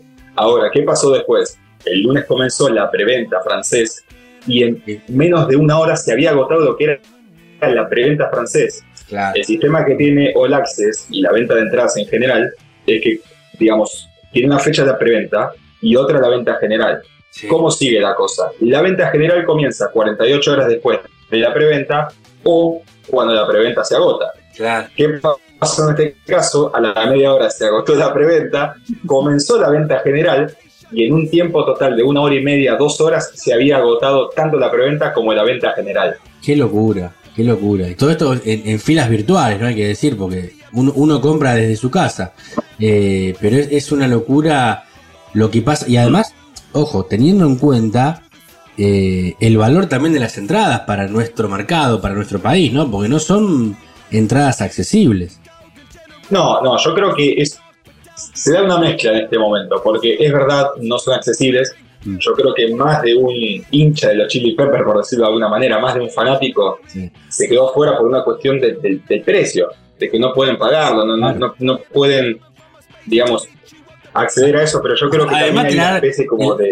Y largan la venta a fin de mes. O sea, bancame por la. Largan la venta a fin de mes, no, no, no cobraste, te quedan 15 pesos rascando, estás endeudado, ¿viste? No, Pero yo no. creo que más de uno terminó accediendo a esta cosa de, bueno, me endeudo o, algo, o hago el esfuerzo, porque no solo vuelven los Chili Peppers, sino que están vol- volviendo con John Fruciante, Total, claro, claro. que sí. no es la formación original, se puede decir que es la formación más clásica que tuvo la banda. Totalmente, totalmente, exacto, exacto. Eso eh, va a ser una maravilla eh, porque, porque todo el mundo está esperando los clásicos, pero bueno, además de los clásicos y de la locura que, que se viene, bueno, hacía la cuenta recién mental. A ver, sale, creo que el campo, eh, el más caro está 55 mil pesos, ¿no? En total, entre lo que es el, el valor y el costo del servicio, una cosa así. No vienen hace 5 Claro, el precio de campo más el servicio. Claro, no vienen hace 5 años, vos decís, bueno, un fanático son 10 mil, 12 mil pesos por año. que tendría que haber ahorrado para poder sacar la mejor entrada para ver a, a los Chili Peppers ahora eh, cuando lleguen a Argentina. No es tanto, son mil pesos por mes que tenés que ahorrar. Fíjate la cuenta que te hice rápidamente. Con mil No, pesos y- por mes en cinco años tenés la entrada. Bueno, es verdad, es verdad eso. Después tenés los que te hacen el cálculo que lo pasan a dólares y te dicen, no, al final son, son, es un dólar, son dos dólares. Entonces no es tanto, ¿viste? Te Ah, dicen. no. No es caro, pasa que bueno, cobras en dólares, ese es el tema. Pero bueno, la cuestión es, es No, que claro, no está dolarizado acá. Claro, es que vuelve, que hay un furor muy grande. Eh, bueno, y además lo que repasábamos el año pasado, en la segunda temporada, era también esta cuestión de, de las canciones nuevas, ¿no? De, este disco que sacaron doble. Sí, es un poco cómo se manejan las bandas, ¿no? Sacás un material nuevo, tenés una excusa, por decirlo de alguna manera, para hacer un tour, para hacer una gira, para presentar un material nuevo, para decir, bueno, esto es lo que creamos, esto es lo que hicimos, y más en este caso con el regreso de John Fruciante, que tiene dos discos dobles bajo el brazo, es decir, cada uno con 17 canciones por lo menos, eh, y, y yo creo que, que también es, es el hecho de, de- de celebrar en cierto modo, si sos muy fanático de los Chili Peppers, de que luego de tantos años la banda vuelve a hacer un show como parte de su gira, pero un show ellos solos en un estadio, Exacto. no como parte de un festival, que fue lo que pasó las últimas dos veces que la banda pisó Argentina. Claro. 2014 Lollapalooza, 2018 Lollapalooza nuevamente. 2023 se especulaba con que iban a venir a Lollapalooza también. Sí, exacto. Sí, exacto. Creo, Se creo que especulaba sí, eso, se especulaba con el Primavera Sound también, también. pero claro. primero anunciaron al menos 5 o 6 shows, creo que son en Brasil, Mm. y cuando anunciaron eso, ya ahí uno dice, listo, si hacen 5 o 6 shows por separado, sin festival en Brasil, eso quiere decir que después pasan por acá. Sí, Sobre todo porque Charles Smith, el baterista, había confirmado durante el 2022 que en 2023 iban a venir a la Argentina. Entonces cerraba todo perfecto. Sí, cerraba, cerraba por todos lados esa confirmación en las redes. Exacto, y como decís vos, generalmente cuando bajan acá, donde- digo bajan acá porque nosotros estamos en el, en el sur, somos Sudamérica, cuando bajan a Brasil y ya está, casi que tenés que meter una fecha en Argentina, no hay chance. Generalmente es, es Brasil, Chile, Argentina. Si la Sí. querés hacer más grande, ampliás por ahí Colombia, Perú, pero Brasil, Chile, Argentina tenés que tocar. Es Bueno, así. mira, casualmente, eh, a, la- a lo que refiere Sudamérica, el Lollapalooza se realiza justamente en Brasil, en Argentina y en Chile. Son Claro, los tres países eh, claves y característicos para la banda, sobre todo Argentina, porque fuera del egocentrismo y demás, son, son los mismos músicos los que dicen, oh, hablé con Keith Richards y me dijeron, che, tenés que ir a Argentina. Claro. Sabés que hablé con los de Depeche Mode y me dijeron, che, no te quedes sin pasar por Argentina. ¿eh?". Entonces yo creo que los músicos eh, tienen ganas, los Chili Peppers en particular son muy devotos de, de, de esta tierra, disfrutan del show. Cuando fue la palusa, no recuerdo si 2014 o 2018, eh, Charles Smith, el baterista, charló con fanáticos en la puerta del hotel Sí. y dijo que el, el- el furor, el- lo eufórico que estaban los fanáticos fue una cosa increíble que no lo habían visto antes Sí, total. y que consideraban por ese motivo que tal vez ese fue el, mejor show que hicieron en la historia. Pero ellos por sentirlo, más allá de la calidad de los temas, lo que sintieron ellos y por cómo lo vivieron ellos. Eso te dice todo. Sí, no olvidate, olvidate. Además, ahora que somos campeones del mundo, tenés que venir. No hay chance. Si venías antes, venía ahora. Venía No, ahora. olvídate, olvídate. Olvídate. Bueno, Y, y que los Chili Peppers hagan un cover de muchachos. con la mosca, ¿no? Ahora que, ahora que están en la recorrida. Claro, ¿viste? O la T y la M, ¿viste? Porque están en todos lados. Es así la, la, la cuestión de los festejos. Eh, ¿Te parece escuchamos un minutito, un fragmento de una de las canciones que seguro va a sonar? Porque es de los, para mí, de los mejores temas que sacó eh, en el último tiempo, los, los Chili Peppers. Creo que el, el año pasado hemos escuchado un poquito, pero esta canción seguramente eh, va a estar presente allí en las noches del Monumental.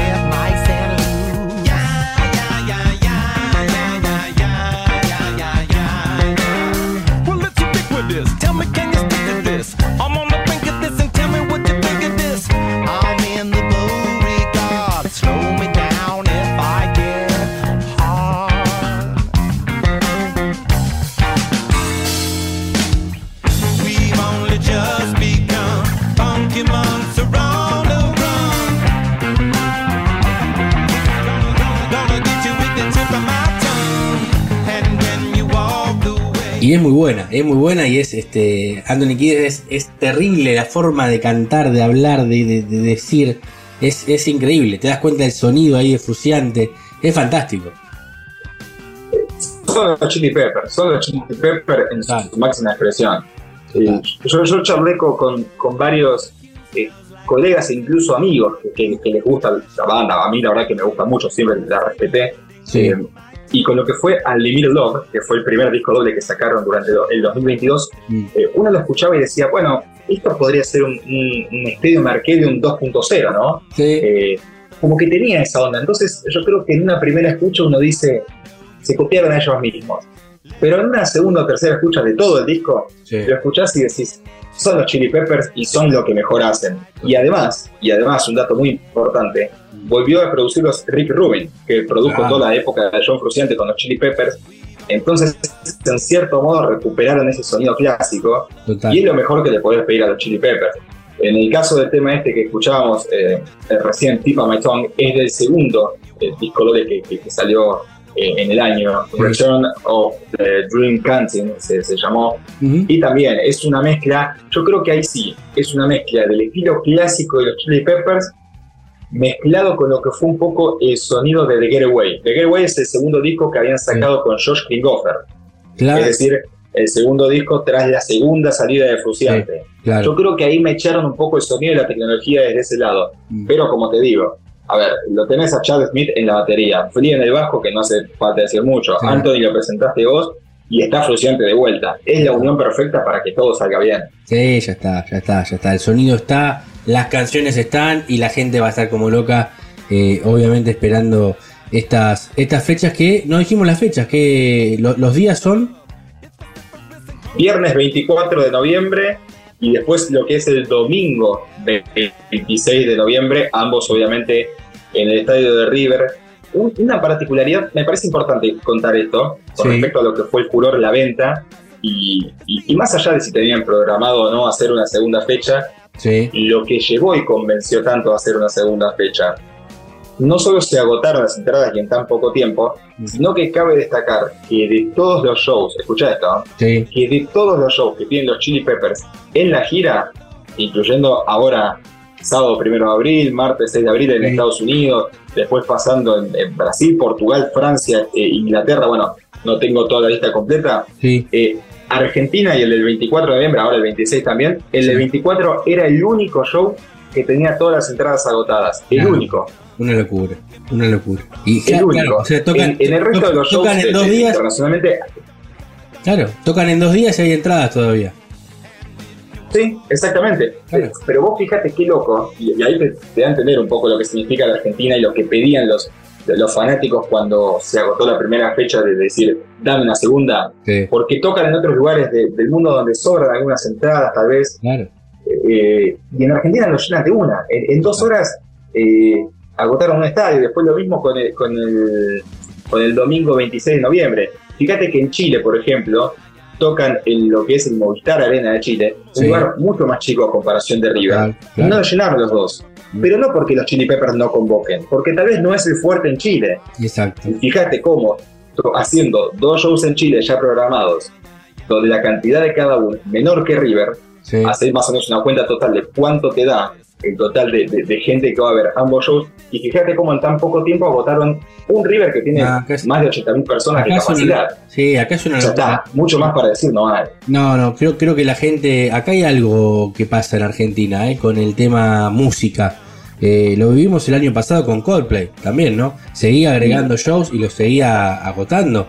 Es, es una locura. Y se habla de una.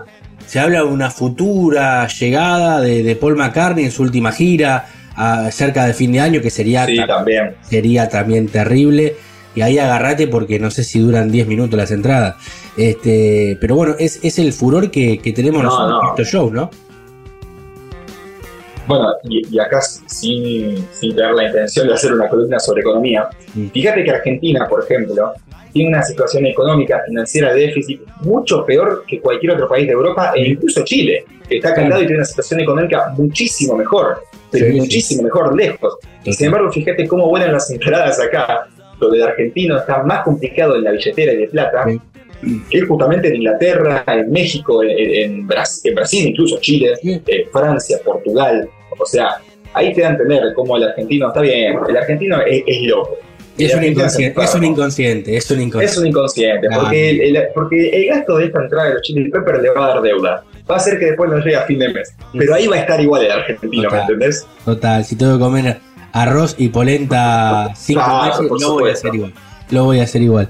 Este, pero bueno, fantástico, Santi. La verdad que teníamos que hablar de esto, eh, porque es, es el tema también del momento. Todo el mundo hablando en todos los portales, en todos los medios de música, eh, hablando de esta gira de, de los Chili Peppers. Obviamente, el, furor y las entradas y los dos monumentales agotados. Así que ya más cerca, tal vez, de la fecha hablaremos, o si no, después nos contarás cómo fue, porque vos vas a esta- a estar presente ahí en uno.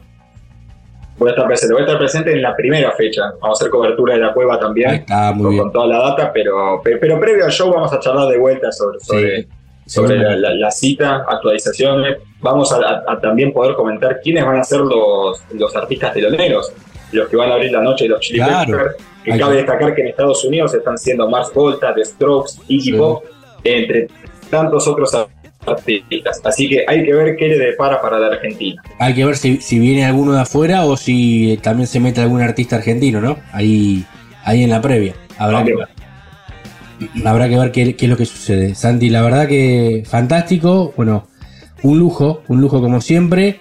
Eh, nosotros nos reencontramos en 15 días porque el próximo es Jueves Santo y nosotros, como respetamos esa tradición, no vamos a estar al aire. Así que vamos a, a descansar. Nos tomamos una semanita que no nos viene mal para cortar y retomamos después en abril. Abrazo grande y hasta el otro jueves.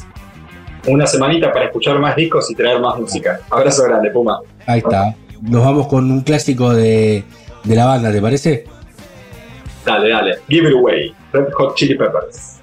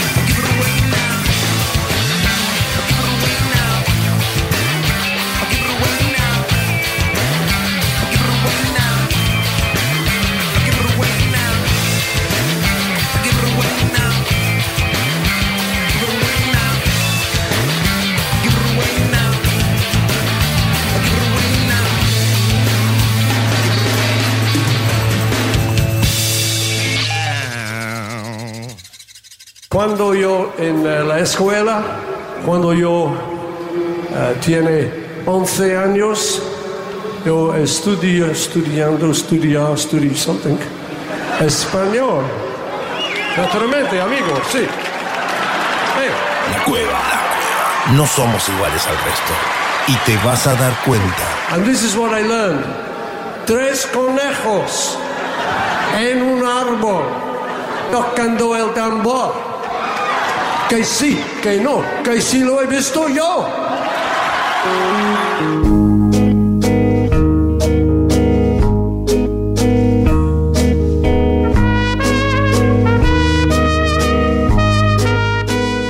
Bueno, ahora sí, ¿eh? hemos llegado al final de, esta, de este tercer programa de, de la cueva en el día de hoy, después de la gran sección de Santiago Patiño, hablándonos de este discazo de Patch Mode, una de las grandes bandas ¿eh? de los 80, de los 90, fines de los 80 y de los 90. Ahí explotó, obviamente, contándonos lo que es este nuevo disco, este lanzamiento que ha llegado aquí. Además, las secciones del doctor Fernando Garay. Hablamos también de un disco clásico ¿eh? de, de Soda Stereo. Axel Velázquez, la entrevista con Marcelo Champañán. La verdad que la hemos pasado muy bien. Espero que ustedes también lo hayan hecho desde el otro lado, escuchándonos, escuchando un poco de música, un poco de rock, lo que nos gusta hacer hace ya tres años aquí en 221 Radio. Antes de finalizar este, este programa del día de hoy, del día jueves, les voy a contar rápidamente la agenda, qué es lo que se puede hacer durante este fin de semana. Pero además les vamos a decir que el próximo jueves no vamos a estar al aire, porque es jueves santo, así que aquí la radio va a programar música, muy buena música, como hacemos siempre a diario en modo avión también. De paso pasamos el chivo, modo avión de 13 a 17 aquí en 221 Radio con la mejor música, historias, efemérides, bueno, muchísimo aquí en, en 221 Radio para divertirse también de lunes a viernes.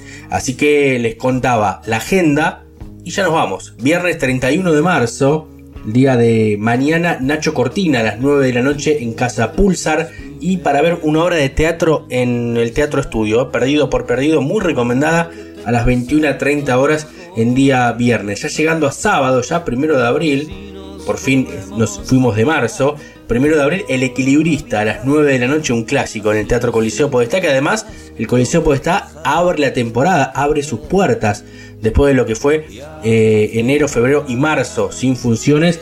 Uno de los teatros más lindos de la ciudad de La Plata, con El Equilibrista a las 9 de la noche y Fede Cirulnik con su stand-up y humor a las 9 también en el Teatro Bar. Y ya el domingo 2 de abril, El Equilibrista, nuevamente, pero a las 20, doble función, porque la rompen cada vez que vienen aquí a la ciudad de La Plata. Y Show Riders, un tributo a Roxette a las 9 de la noche también en el Teatro Bar de la ciudad de La Plata.